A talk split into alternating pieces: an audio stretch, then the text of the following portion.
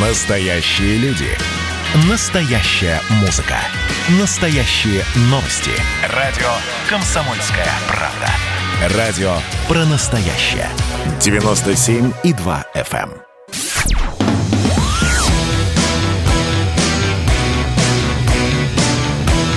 «Война и мир». Программа, которая останавливает войны и добивается мира во всем мире. Прямой эфир, радио «Комсомольская правда». Я Валентин Алфимов. Давайте поговорим про скопление, про прогулки, про скопление людей на улицах, про митинги, шествия или не знаю, как это лучше даже назвать. Мы, кстати, сейчас с нашей гостьей обязательно определимся. У нас в гостях Валерия Косомара, социолог, проректор Высшей школы экономики. Валерий Александрович, здравствуйте. Здравствуйте.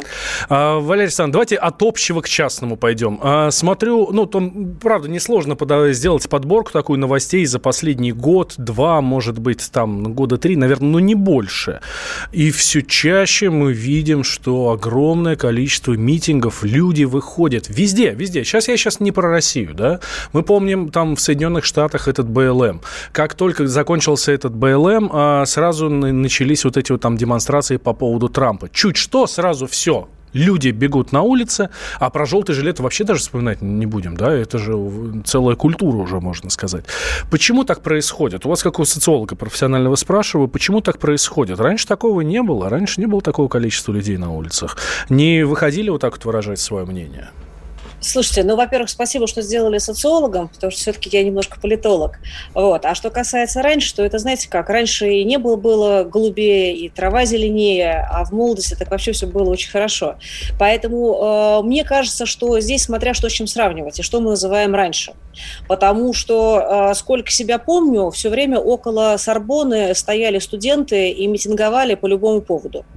Ой, вот слушайте, ну напротив Белого как, дома как, в Вашингтоне... Как начали 68 -го года, так, по-моему, оттуда не уходят. Слушайте, ну напротив Белого дома в Вашингтоне тоже всегда палатка стояла, вот, где поэтому, жила эта тетушка, да, которая да, там да, в, в 17-м, да, по-моему, да. году она там скончалась, да, или там в 16-м. Вот ну, она там еще со, со времен войны во Вьетнаме. Ну это же было несерьезно, а сейчас ну, везде. Нет, ну смотрите, опять же, серьезно, несерьезно. Есть разные э, формы политического поведения. И э, мы понимаем, что есть события, которые провоцируют очень реактивную э, реакцию горожан по всему миру. И здесь э, никто не является исключением. Здесь даже тяжело сказать, кто на кого посмотрел и у кого какую методику выступления перенял.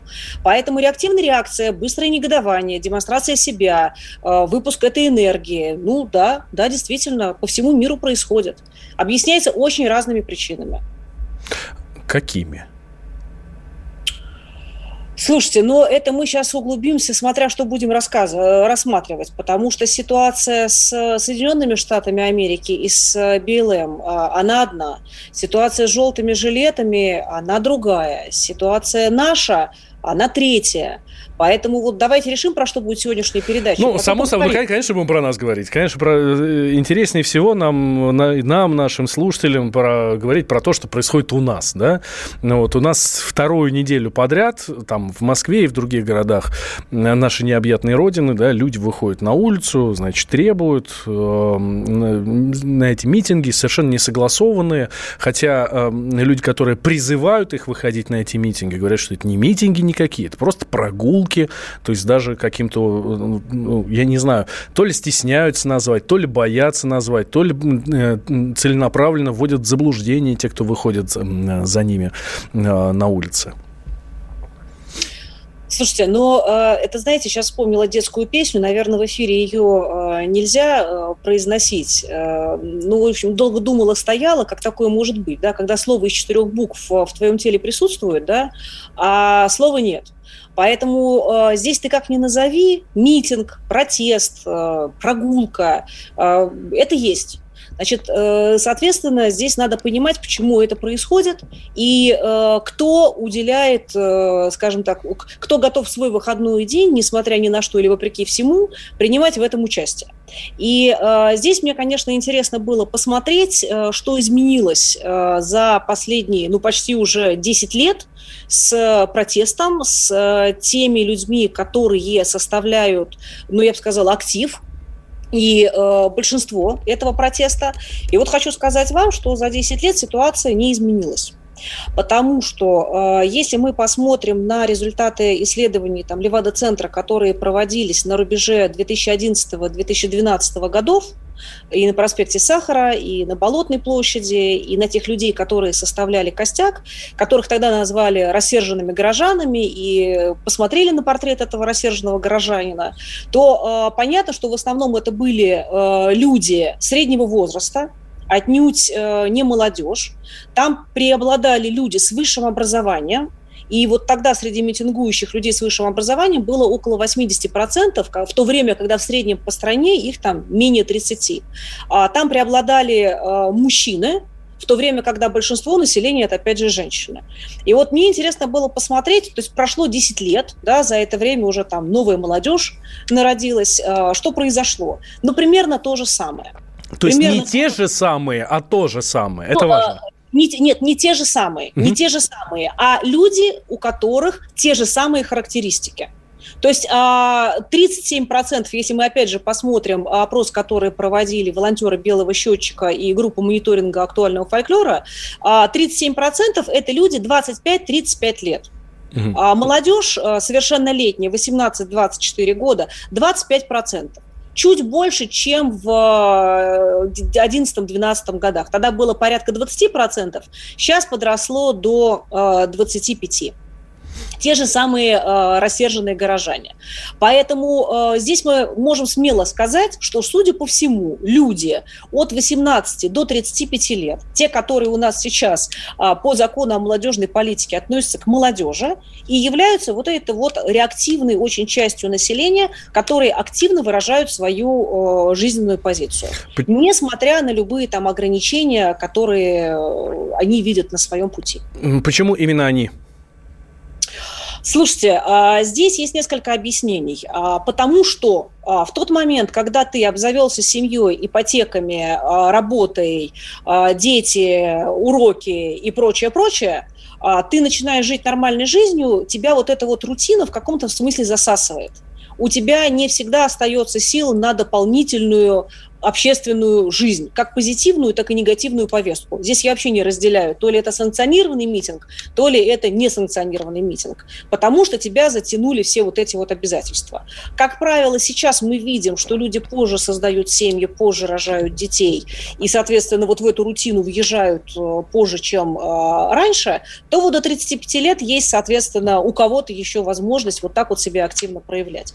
И следующий момент. До 35 лет, как правило, у тебя есть есть э, как бы надежда на то, что ты еще много чего можешь сделать, изменить, ты видишь э, перспективу, ты видишь горизонт, который далеко, и поэтому ты эти силы готов таким вот образом вкладывать. Значит, потом, как правило, ближе к 40 наступает либо смирение, либо определенная социальная апатия, и опять же груз проблем, с которыми тебе надо просто вот э, мириться. Поэтому, если говорить про протестные мероприятия, то понятно, что в революцию, как правило, идут люди, не сильно обремененные вот простой, простой человеческой жизнью. Но почему, эм, почему сытые устраивают революцию? Слушайте, потому что э, у Сытого, э, во-первых, все не так плохо, и у него есть надежда... Если все не так плохо, а чего ж тогда? Нет, есть самое главное, и именно поэтому у него есть надежда, что может быть еще лучше. Так. То есть э, это как раз э, тот момент, когда у тебя уже не очень плохо, то есть ты уже не работаешь над выживанием, ты начинаешь жить. И вот в этот самый момент у тебя запрос начинает расти быстрее, чем твои возможности, а, которые у тебя есть на сегодняшний момент. И тебе кажется, что вот если сейчас вот быстренько что-то поменять, то именно эти возможности ты сможешь а, реализовать. Ну, это же так, так не что... работает. Не работает, в том все дело так, что так не работает. А почему Но... вроде сытые, образованные люди не понимают, что так не работает? Слушайте, потому что у этих э, сытых и образованных э, людей есть определенный идеализм, с одной стороны, а с другой стороны есть реальные проблемы, которые хочется решать и еще чувствуются силы внутренние, а, которые тебе говорят, да, мы сможем, да, получится. Но а, что 10 лет назад, что сейчас, а, мы видим следующее, что, как правило, если говорить вот про молодую когорту, особенно если это люди 18-24 года, которых сейчас вот была примерно там четверть протестующих, то они нацелены на быстрый результат. Им кажется, что вот сейчас они могут выйти на там, одно несанкционированное мероприятие, на второе, и потом обязательно их увидят и обязательно обязательно будет результат, неважно по какому поводу. И они не всегда понимают, что так быстро это не работает, что на самом деле процесс любых социальных изменений – это длительная, кропотливая работа, это участие в этом процессе не только там выйдя на два часа на это мероприятие. И вот дальше они сдаются. Причем, когда мы проводили исследование вот 10 лет назад, то как раз э, главное, наверное, обида-разочарование заключалось в том, что э, люди этого возраста говорили о том, ну как же, мы вот вышли один раз на Сахарова, другой раз на Сахарова, потом даже до Болотной дошли, и ничего не поменялось. И отсюда, соответственно, такое вот разочарование, что это не работает. А сейчас получается, что уже целое поколение сменилось, и э, даже когда мы говорим про вот, э, студенческую молодежь, то мы понимаем, что для студенческой молодежи даже целый год, который они э, прожили без социальной активности, политической активности, для них это очень много потому что за этот год пришли новые студенты, и они тоже хотят, чтобы в их жизни был такой жизненный опыт. Поэтому это еще постижение определенного жизненного опыта, и молодежь пробует себя. Так, давайте сейчас сделаем небольшой перерыв, буквально две минуты, сразу после него мы продолжим. У нас в гостях политолог, и, ну, все-таки по разговору чувствую, что социолог и проректор Высшей школы экономики Валерий Ксамара, я Валентин Алфимов. Про протесты говорим, про митинги, про людей, которые выходят туда. И, а в следующей части я предлагаю нам с вами, Валерий, Валерий Санна, начать разговор э, с того, почему одни умеют работать вот с этими вот людьми, которые выходят, а другие не умеют. Никуда не переключайтесь. Знаете ли вы, мой милый лондонский друг, кто такой Зюзя? Это белорусский Дед Мороз. Он появился недавно. Вместе с белорусизацией вот этой вот лукашенковской. Его резиденция находится в 10 километрах от польской границы. Но это же понятно. Все хорошее, светлое. Больше из Запада приходит, а из России ничего не приходит. Эдвард, а извините, это 10 километров от польской границы. Это не Беловежская или Пуща случайно? Очень концептуально было бы. Отдельная тема с Олегом Кашиным и Эдвардом Чесноковым на радио «Комсомольская правда». По будням в 9 вечера по Москве. У меня был риторический вопрос.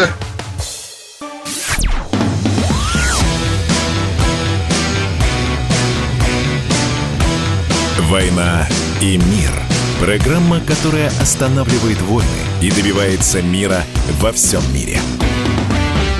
Возвращаемся. Прямой эфир радио «Комсомольская правда». Я Валентин Алфимов. У нас в гостях Валерия Косомара, политолог и профи, проректор Высшей школы экономики.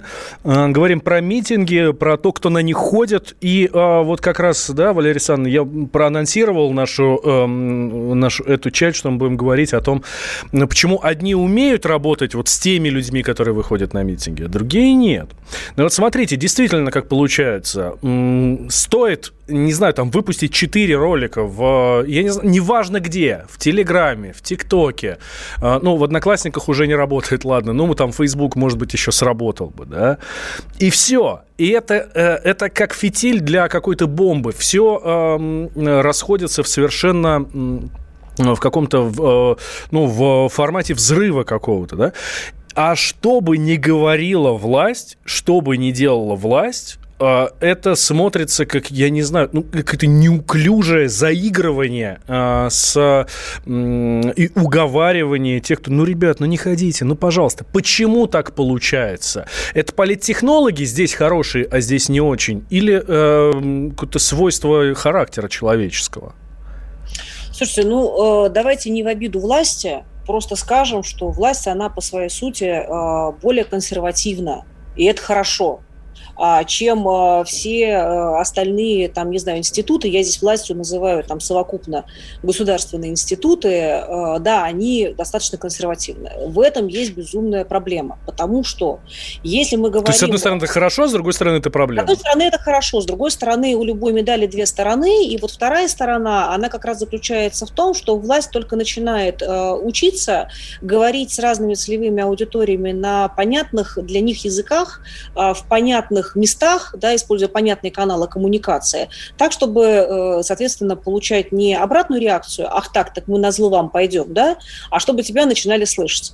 Потому что э, если говорить про молодежь, то э, у сегодняшней молодежи, и здесь я говорю уже не только про совершеннолетних, но и про подростков, появляются новые формы политического участия. То есть вот э, сейчас мы, когда видим э, события на улице, ну, это традиционная форма политического участия. Вот ты физически пришел, да, и вот своим э, присутствием, соответственно, показал, что ты думаешь по тому или иному поводу. А мы сейчас видим, где у нас э, сидит молодежь. Она сидит в интернете, в социальных сетях. Поэтому э, мы сейчас видели фактически такой вот бум того, что проходило в ТикТоке, да, с миллионами просмотрами и всем остальным. Почему? Потому что туда зашли именно с той подачи, именно в той стилистике, с которой живет эта социальная сеть. Это было очень э, нативно, это было понятно. А почему это... власть не может так сделать? И если она зайдет Слушайте, туда, ну это все будут просто ржать над этим. Нет, послушайте, начнем с того, что э, сейчас очень многие, э, скажем так, общественно-политические деятели это тоже делают и заводят ТикТок, и появляются у них там масса подписчиков, просто не так сразу. И здесь сразу надо сказать, что любая негативная повестка, она мобилизует намного проще, чем любая позитивная. Поэтому здесь мы это можем видеть, что называется, на какой-то проблемной ситуации в семье, что если что-то плохо, все активизировались, да, а вот э, за что-то хорошее всегда тяжелее, там, не знаю. Э, Ой, не знаю, меня когда первый раз по, по телеку показали, мне сразу родственники начали писать, откуда только можно, а помнишь, мы с тобой общались в детстве, и как-то вот это намного лучше сработало, чем когда что-то плохое происходит. Слушайте, а это совершенно другая реакция, прикоснуться к великому. А-а-а. Поэтому здесь, что называется, компенсация компенсаторная реакция срабатывает, что человек, которого я знаю, которого я на кухне чай пил, оказывается теперь не просто так, а человек из телевизора. Поэтому это другая реакция. Но а, что мы сейчас прекрасно как бы вот видим? Мы видим, что то, что происходит в нашей стране, оно ничем не отличается от того, что происходит во всем мире. То есть вот мы не уникальны. Все э, бастуют, мы бастуем, да, везде вот разные поводы, но это происходит. Но что сейчас мы видим? Мы видим, что сейчас э, есть общие вызовы, они единые вообще вот абсолютно для всех э, там, европейских стран, для Америки. Что мы видим? Мы видим, что с одной стороны идет э, большое усложнение социальной жизни – а вообще молодежи становится жить э, тяжелее, потому что появляется гигантское количество вызовов, меняется рынок труда, э, им тяжелее найти себя, увеличивается количество профессий, этот выбор, который тяжело дается. Поэтому э, здесь необходимо работать с молодежью с точки зрения помощи ей в ориентации по этой жизни. Или, например, а, по всему миру нарастает э, категория людей, а, которые исключены и из сферы образования они не учатся, и из сферы занятости они не работают. То есть такая вот когорта неуспешных. До них зачастую не дотягиваются. Следующий момент, от которого страдают там и школьники в первую очередь, это то, что цифровизация, которая сейчас на нас просто вот девятым валом нашла, она актуализировала вопросы цифровой безопасности вопросы поддержки ментального здоровья. Плюс еще навалилась пандемия, да, которая спровоцировала и ухудшение экономической ситуации. Здесь мы видим, что у нас нарастает социальное неравенство, которое очень ощущается в молодежной среде а, в том числе. Дальше. Есть запрос на развитие молодежной инфраструктуры, чтобы появлялись в регионах там и спортивные, а, спортивная инфраструктура, и а, развлекательная, чтобы было куда пойти, где вообще собраться, что-то обсудить. Значит, масса всяких вопросов. Поэтому на фоне всего этого надо осознавать, что вот молодежная политика России, она сегодня очень такая многогранная. И предлагать адекватные решения. Но, когда мы, например, видим, что молодежь очень возбуждает, особенно вот ту образованную, которая активно реагирует на какие-то социальные проблемы, а, что обсуждается там а, внесение изменений в закон об образовании по поводу того, как надо воспитывать, и по поводу того, что а давайте мы будем, соответственно, опять фокусироваться на военной составляющей, на военном просвещении и прочее, прочее, у молодежи это возникает как бы вот сразу вопрос, ребят, ну вы, вы, вы, вы про что? Ну вот, э, и сразу реакция от противного. Одни приходят в ТикТок и говорят там то, что ты хочешь услышать, а официальный экран тебе говорят э, совершенно про другое, не чувствуя твоих проблем. Поэтому здесь, мне кажется, с одной стороны, делается многое, но впереди еще масса всего. Я просто тут прочитала э, пост Александра Цыпкина, и мне вот очень понравилось, э, у него прям процитировать хочу про молодежную политику. Он сказал, что она не должна быть лубочной и без агрессивного патриотизма. Вот я просто двумя руками поддерживаю, потому что молодежная политика, она должна быть молодежной. Это помните, как вот э, э, это, господи, э, добро пожаловать или посторонним вход э, запрещен. Да? Весело надо говорить веселее, а бодро бодрее. Вот про молодежную политику надо говорить э, задорно и по-молодому. тогда тебя услышат. А сейчас пока есть э, конфликт двух дискурсов – там, властного дискурса, который иногда сбоит, и молодежь говорит, нет, что-то вы как-то не по-нашему говорите. И, соответственно, оппозиционного дискурса, который использует все законы нынешнего молодежного вот, восприятия, коммуникации, и поэтому попадает в свою целевую аудиторию. А, что касается а, господина Цыпкина, он наш коллега, ведущий радио «Комсомольская правда», так что слушайте его каждую пятницу в 10 вечера. Но это я тоже пользуюсь случаем, да, а, тоже проанонсирую здесь. А, а, смотрите, как получается, Валерий Сан, да? Вроде как власть должна была бы научиться. Смотрим на Белоруссию, полгода прошло, всего ничего, даже, даже меньше, чем полгода. С 9, 9 августа э, митинги, ой, выборы были, соответственно, после этого там митинги начались. А где вся эта движуха началась? В Телеграме, да? Вот. А, ну и казалось бы, ну, должны были, э, ну, понять, что здесь уже все через социальные сети идет. Э, может быть, даже, наверное, обратили внимание на Телеграм. Ну, тут оно взяло все и прыгнуло в ТикТок. Дальше-то что будет? Во-первых, почему не обратили внимание на тот же самый ТикТок. А, и а, что будет дальше? Куда дальше все это дело переместится? Слушайте, Владимир, ну вы знаете, так очень легко говорить. Почему? Да почему? Да потому что э, в данном случае должно быть огромное количество... Э, а я вам скажу, почему. Я, я... работают в SMM. Я Нет, объясню, есть, почему я задаюсь вопросом, почему. Потому что мне обидно, у меня дочка, ей 11 лет, она сидит в ТикТоке, и она мне начинает задавать вопросы. А про Навального, а про митинги, а куда вот пойдут, а чего они хотят. А иногда даже не, не пытается задавать вопросы, а уже начинает давать мне ответы, которые ничего общего с реальностью не имеют. И я понимаю, что моему ребенку просто запудривают мозги. Ну, я вас прекрасно понимаю, потому что моей средней дочке тоже вот скоро исполнится 11 лет, и мы с ней тоже обсуждали контент, э, который она увидела в ТикТоке перед 23 э, э, января. Поэтому я здесь с вами как родитель абсолютно солидарна. Но в оправдании, опять же, хочу сказать, такого количества SMM-специалистов высокопрофессиональных, я сейчас говорю в масштабах страны, потому что мы прекрасно понимаем, что страна большая, и везде срабатывает человеческий фактор. И, э, к сожалению, он до сих пор срабатывает следующим образом, запретительным. Давайте напугаем, чтобы они туда не пошли. А они-то как раз э, начинают действовать от противного.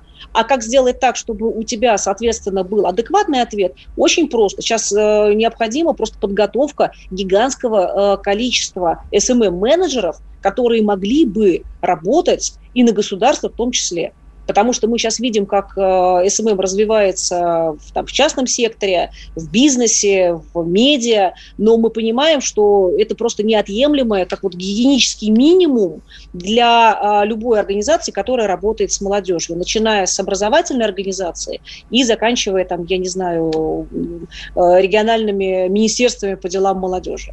Для того, чтобы их слышали, они говорили так, чтобы это воспринималось на понятном языке, предлагая понятную повестку. Эх, эм, в компанию к себе сложно найти хорошего а СММщика. Вы, а вы сами ответите на вопрос. И э, мы, мы с вами сразу все вспомнили, как мы искали хороших специалистов. Да, да, это потому правда. Что, это правда. Потому что действительно есть э, кризис, есть кризис, связанный с профессионалами, причем в любых отраслях. А, Валерий Сан, давайте сделаем еще один небольшой перерыв. Политолог и проректор Высшей школы экономики Валерий Косомара у нас в гостях. Отличный разговор у нас про митинги и те, кто в них участвует. А после новостей вернемся, дорогие друзья. Никуда не переключайтесь. Я Валентин Алфимов, а вы слушаете радио «Комсомольская правда». Кто виноват и что делать, в нашей стране знает каждый. А вы попробуйте предсказать, что будет – Каждый четверг в 8 вечера по московскому времени главный редактор «Комсомольской правды» Владимир Сунгоркин делает прогнозы, как станут развиваться события. И у него это отлично получается. У нас очень сильная налоговая служба. Руководитель ее, господин Мишустин, это один из выдающихся управленцев. Ему бы возглавить правительство. Байден может победить с минимальным перевесом. И, скорее всего, они будут спорить, ходить в Верховный суд, доказывать. Карабах станет азербайджанской территорией, каковой она является по всем международному праву и, извиняюсь, по решениям, специальным решениям Организации Объединенных Наций. К лету исчезнет вся эта пандемия, и мы перейдем к нормальной жизни. И дальше я бы прогнозировал, будет огромный всплеск во всем, в экономике, в потреблении. Я предрекаю, что где-то уже к осени будет серьезный бум всего хорошего против всего плохого. Хотите знать, что будет? Включайте радиоприемники каждый четверг в 8 вечера по Москве.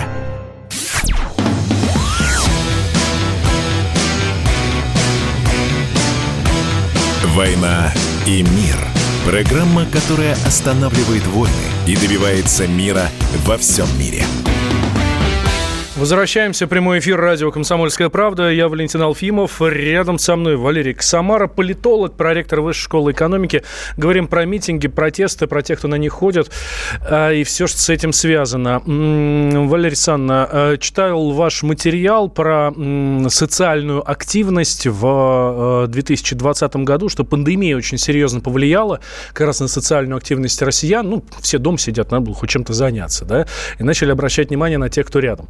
А э, с протестами можно такую же параллель провести или нет? Это разные совершенно истории.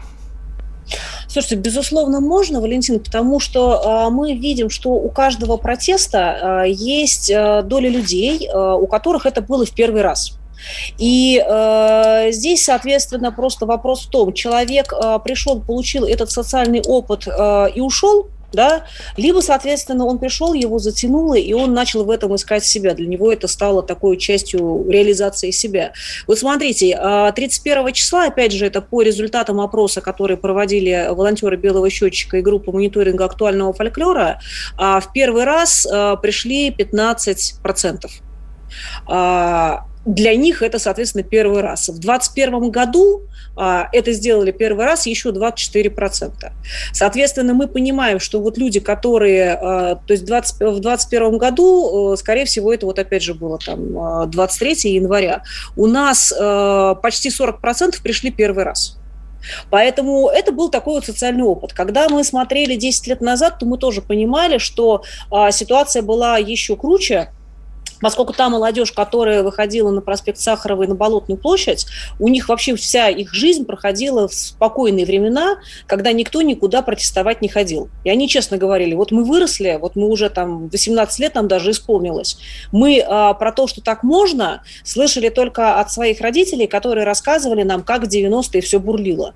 И поэтому всем очень хотелось пойти и посмотреть.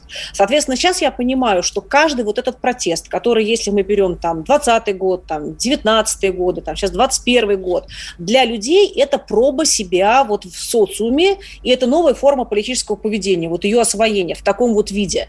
А, более того, я вот говорила, что для подростков более характерно а, проявлять свои политические пристрастия в онлайне и в интернете, и, соответственно, это могут быть петиции, это могут могут быть, опять же, какие-то видеоролики, это там тот же самый ТикТок и прочее, прочее. Но а для кого-то это просто диковинка проявить свою э, социально-политическую активность вживую.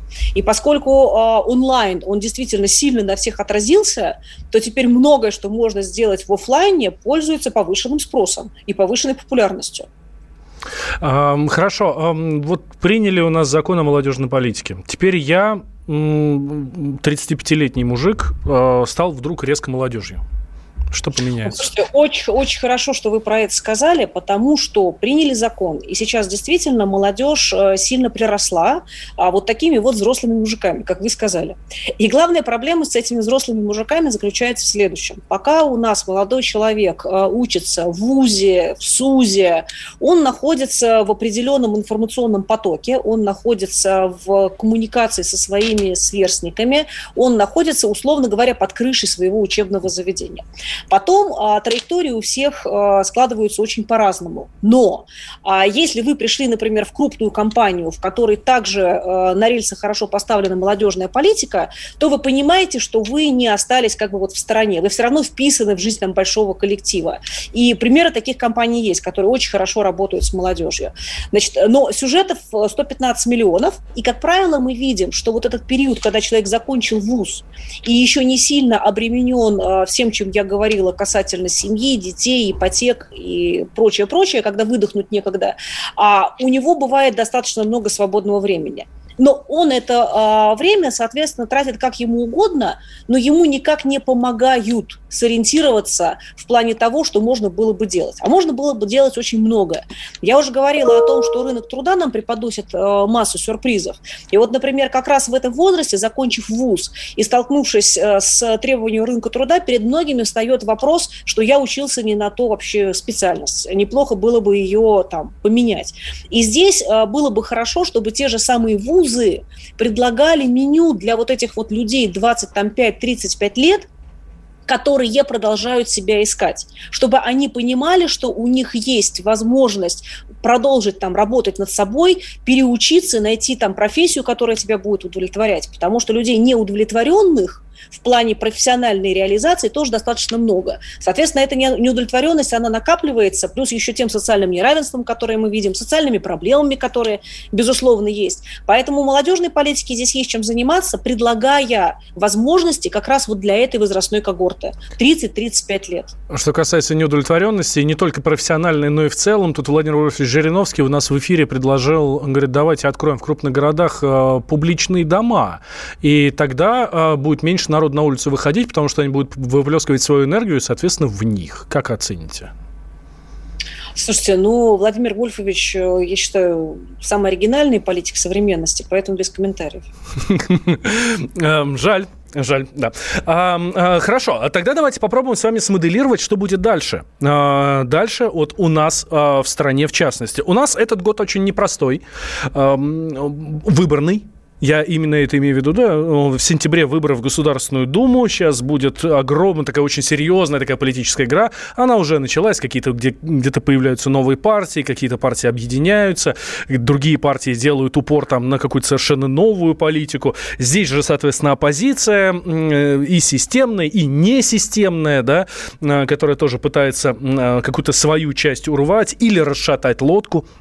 Здесь тоже, я, честно говоря, не совсем понимаю, не совсем понимаю цели. Что будет дальше? Вот на протяжении вот этого года к, э, к сентябрю вот, будут ли еще выходить те самые, э, те самые сытые молодые люди за, э, там, в поддержку того же Навального? Или все это дело спадет сейчас в ближайшее время и не стоит об этом беспокоиться, ну, тем, кто, тем, кто беспокоится, давайте так скажем? Вы знаете, я бы, а, если говорить по гамбургскому счету, беспокоилась не о том, что молодежь выйдет э, на улицу там, благодаря призывам Навального или каких-то других оппозиционных сил. А я бы беспокоилась о том, что действительно вот в этот э, год, когда начинается большой выборный цикл, мы должны подумать о правильной коммуникации с молодежью. Потому что, вы сами сейчас сказали там про политические партии, которые не популярны у молодежи, которые пользуются очень низким э, доверием у молодежи. А по-моему, а... вообще системная политика не популярна у молодежи. Вот ну, вообще я, просто неинтересно. Я, да. я, я, я корректно корректно пытаюсь да, про это сказать, но не вызывают, не возбуждают, не возбуждают. И э, проводя исследования, я, например, четко вижу, что по результатам наших исследований, которые делает Институт прикладных политических исследований Высшей школы экономики, у молодежи нет кумиров. Вот э, самое главное для молодежи, что я так решил, потому что я так решил. И э, здесь э, я буду разделять с кем-то мнение, если это мнение как бы вот э, поддерживает то, что я уже думаю, да, укрепляет то, что я уже думаю, или совпадает с тем, что я уже думаю. И э, даже с точки зрения предпочтений, когда мы говорим там про блогеров, которые вы смотрите, даже с точки зрения развлекательного контента, книги, которые вы читаете, музыка, которую вы слушаете, э, предпочтения молодежи, они э, настолько настолько, скажем, э, дисперсны, диффузны, вот они растворены, что ты даже не можешь сказать, что вот сейчас там кумиром этого поколения является кто-то. Это поколение абсолютно без кумиров. И поэтому единственное, каким образом можно вовлекать молодежь, вот в позитивную деятельность, это вешать на ее плечи да, принятие определенных решений, вовлекать в эти обсуждения, чтобы она не пользовалась э, чем-то готовым, а понимала, что она вложила свое время, что она э, тоже думала об этом. Поскольку, вы знаете, всегда тяжелее ломать то, что сам построил. Вот сейчас вот получается, что они хотят разломать, э, скажем так, тот мир, который строили не они. Это строили какие-то другие люди, которые для них совершенно нудные старперы, которые э, не смотрят то, что смотрят они, не потребляют тот контент, который потребляют они. И вообще поговорить с ними нечем. Поэтому мне кажется, что самая главная задача по гамбургскому счету – это построение диалога, и чтобы можно было друг друга услышать. Но э, это, не назида, это не назидательная тональность, это не запугивание, потому что э, выросла молодежь, которая, а, пацифисты, Б, у них нет э, кумиров, и С, они не боятся. Поэтому словосочетание, которое сейчас крутится у меня в голове, это причинно-следственная связь. Вы сказали, что там сейчас молодые люди э, думают так, я так решил, потому что я так решил. И буду следовать за тем, э, у кого такие же взгляды, ну, схожие взгляды, как у меня. Вот я хочу понять, а может здесь причинно-следственная связь нарушена? Может быть, они, э, им э, очень просто внушить сейчас что-то, что-то нехорошее, что-то плохое, да, потому что плохое всегда притягивает, мы об этом с вами говорили. Вот. Эм, то, что отличается от системы. Вот. Э, и тогда, и после этого э, те же самые там молодые люди или дети начинают думать, ага, это я так решил. Нет, это не он так решил, это за него так решили. И через тот же ТикТок, Телеграм, я не знаю, там через, ну, огромное количество социальных сетей ему это внушили. Нет? А, вы знаете, безусловно так.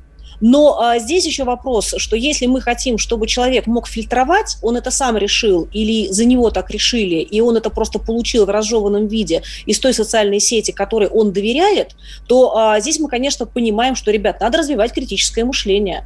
Но а, тогда должны быть альтернативные источники информации или альтернативный контент в том источнике информации, которому доверяют.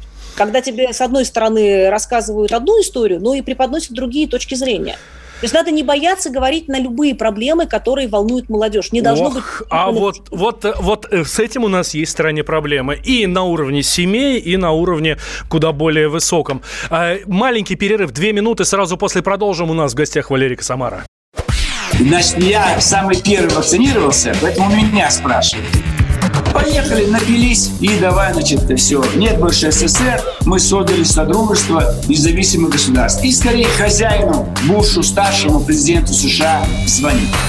Назначьте везде русских, и многонациональные регионы были бы довольны. И дайте больше прав регионам и больше прав предприятий. Итоги с Жириновским. Каждую пятницу на радио «Комсомольская правда». Владимир Вольфович клеймит злодеев – с оптимизмом смотрит в будущее и общается со слушателями. 9 часов вечера по московскому времени. Я все могу сделать. Запросто наведу порядок.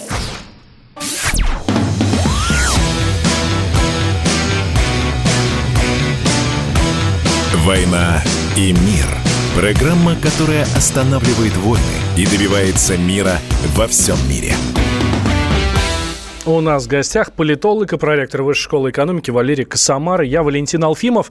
Про молодежь говорим, э, а молодежь теперь это до 35 лет. Вот, а, все, нет, у меня, у меня неделю назад было 36. Нет, Валерий Сан, я не молодежь уже. Все, больше нельзя.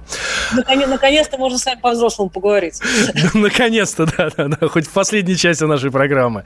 А, мы как раз вот прошлую часть закончили на том, что с молодежью надо разговаривать на совершенно любые темы и не стесняться сказать, что ну, объяснить, откуда вот это, например, или откуда вот это, а это что такое здесь стоит, да, а как вот это вот называется. И э, знаете, что я думаю, а не пройдена ли точка невозврата вот в этой ситуации, когда молодежь уже не слушает, а, старшее поколение, б, власть, потому что, э, ну, и, и, может, там, может, не верит, да, может, просто слушать не хочет именно из качества протеста, а, а сейчас времена такие, да, что достаточно какой-то искры, и все, и до свидания. Ну, вот. Или все-таки все еще наладится, как вы думаете? Слушайте, ну, во-первых, э, по поводу того, что одна искра и до свидания, мне кажется, это большое преувеличение. Во-вторых, э, Да ладно, не сейчас все эмоциональные. А... Особенно молодые. Слушайте, э, молодые, безусловно, да, но молодых есть еще одна проблема, про которую хотелось бы сказать. Это больше эмоциональная хрупкость, чем у поколения родителей. И э, здесь этого нельзя сбрасывать со счетов, потому что поколение родителей – это все-таки прошедшие 90-е, прошедшие очень сильные социальные турбулентности, огонь, воду, медные трубы. Э, кто не смог, тот просто не выжил.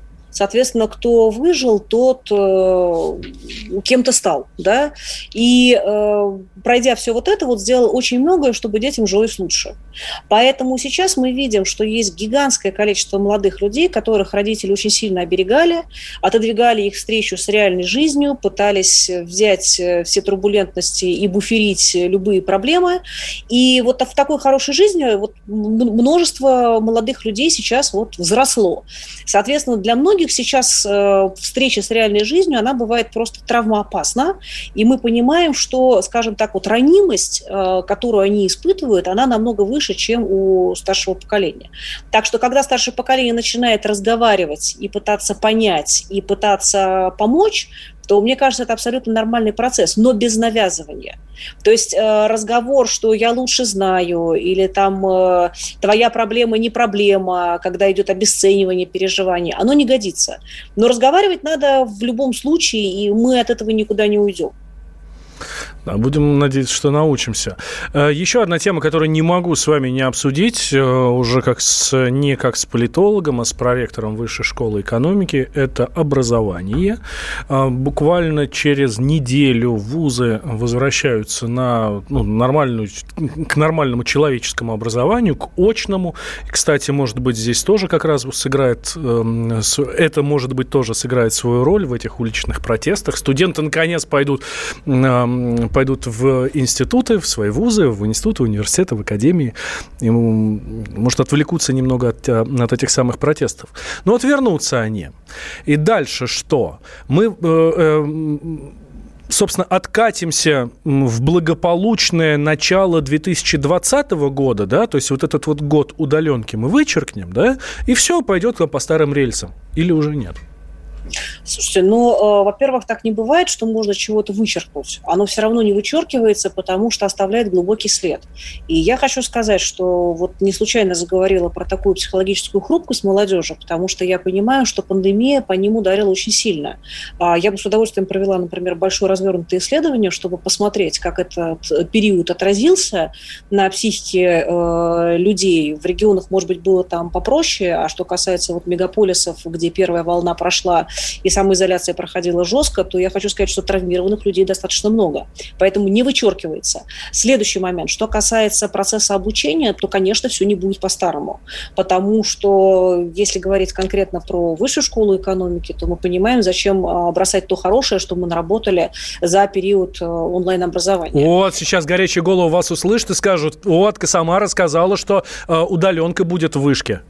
Нет, в вышке будет удаленка до 29 марта, потому что в вышке не семестры, а модули. У нас 4 модуля, 4 сессии в году. И если 8 февраля все студенты выходят на второй модуль, то для нас это середина модуля.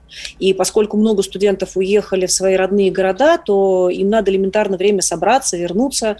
Поэтому мы а, этот модуль а, продолжаем онлайн, потом студенты спокойно приезжают, да, и у нас свой учебный цикл. И более того, мы, например, провели голосование, у нас вот 30% хотели студентов выйти побыстрее э, из онлайна, а, например, 30% сказали, что нет, давайте доучимся таким вот образом, а кто-то не определился.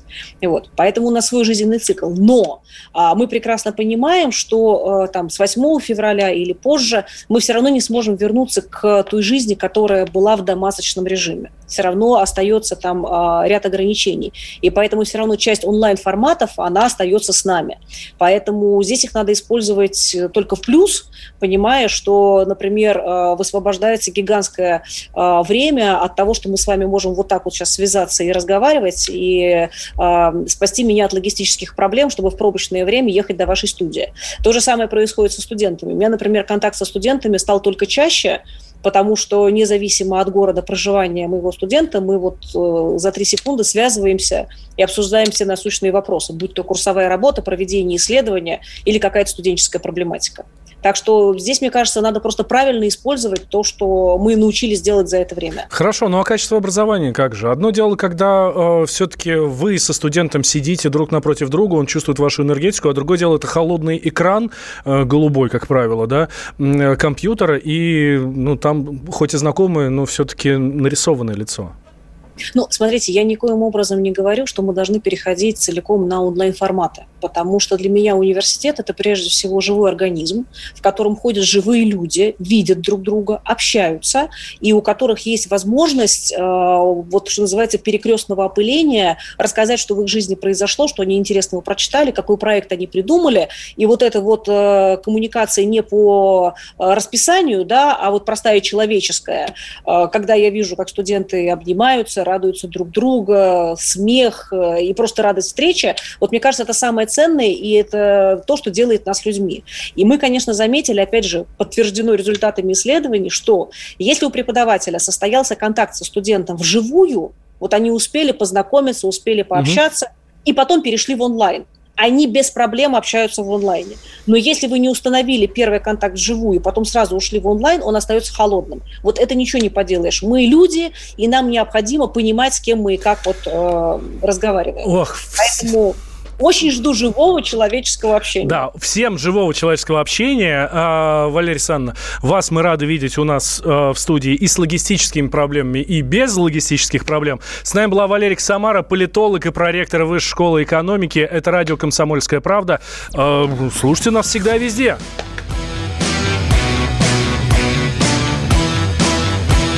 «Война и мир».